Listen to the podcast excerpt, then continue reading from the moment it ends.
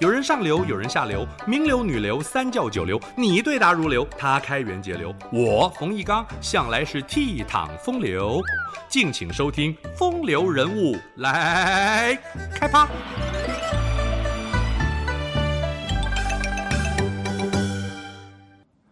端午节划龙舟吃粽子，都是为了纪念爱国诗人屈原，他为中国的浪漫主义文学奠定基础。屈原是战国时期的楚国贵族，但很熟悉民生百态。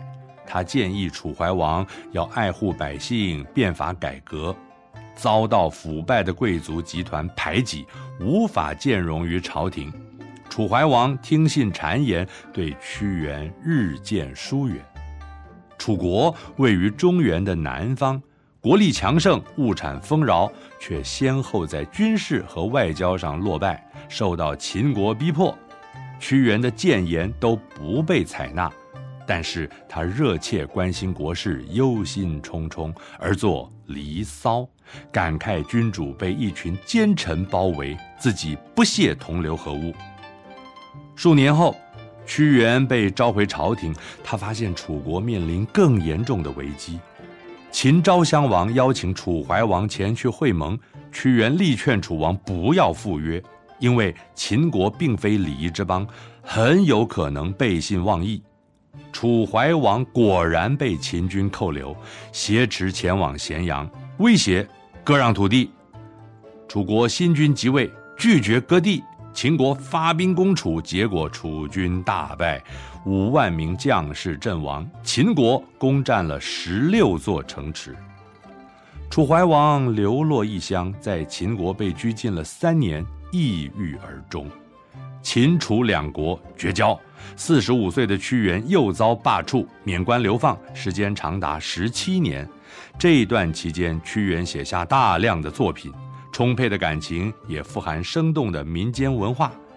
遗憾的是，楚国岌岌可危，对秦国俯首称臣，唯命是从。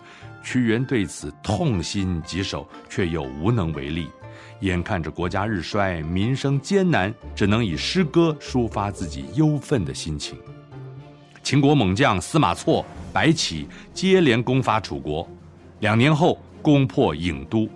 屈原面对楚国步步走向灭亡，自己却不能有所作为。他在《渔父》中写着：“举世皆浊我独清，众人皆醉我独醒。万念俱灰，在长沙附近的汨罗江投江殉国。”这一天是农历的五月初五，百姓们感念屈原，避免他被水中鱼虾所食，所以用竹筒包裹了米饭投入江中。后来改用竹叶，这就是端午节包粽子的由来。至于赛龙舟，则是以比赛时的锣鼓声吓走鱼类，也是为了保护屈原的遗体。屈原创立了《楚辞》这种文体，作品以《离骚》《天问》《九歌》最具代表性。《离骚》是中国古典文学中最长的抒情诗。三百七十多句，是一篇光耀千古的浪漫主义杰作，也有对现实的关怀。屈原以自己毕生的理想和遭遇，用文字抒发内心的苦闷及热情，堪称是用生命力所熔铸的诗篇，彰显悲天悯人的情怀。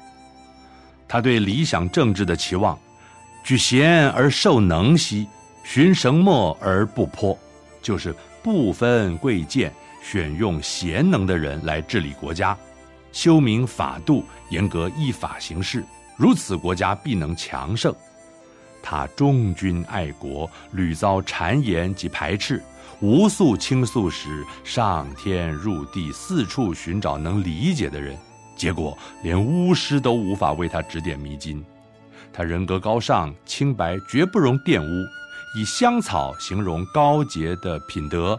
美人象征贤明君主和君子，成语“美人香草”就比喻清明政治及高洁君子。《天问》是根据神话传说而创作的诗篇，对天地人神提出一百七十多个问题。屈原学问渊博，历史观和自然观在作品中挥洒奔放。对自然、神话、古史充满疑问。这种追寻终极答案的精神被用在二十一世纪的火星探测计划上。二零二一年的中国火星探测船命名为“天问一号”。九歌是祭祀神明的乐曲，经过屈原的编辑润饰，在人物感情和环境的描写上表现得情真意切。例如第十篇《国殇》，祭奠为国捐躯的将士们。旌蔽日兮敌若云，矢交坠兮士争先，写出战争场景的气势磅礴。带长剑兮协秦弓，守身离兮心不诚。将士们奋勇冲刺，早就抱持牺牲的决心。结尾时笔锋一转，身既死兮神亦灵，魂魄一兮为鬼雄。凄凉悲壮的结束。两千多年后，林怀民的《云门舞集》以九歌为基础概念，对屈原原作的解读加以艺术的延伸和联想，创作了九歌舞剧，在国际上得到极高的评价。我曾经担任活动主持人，介绍《云门舞集》的节目，亲眼在现场观赏过九歌，非常感动。屈原的作品和神话有着密切关联。然而，也是一位关注民间疾苦的务实派作家，作品反映了现实社会的种种矛盾，特别是揭露政治黑暗面，叙述最为深刻。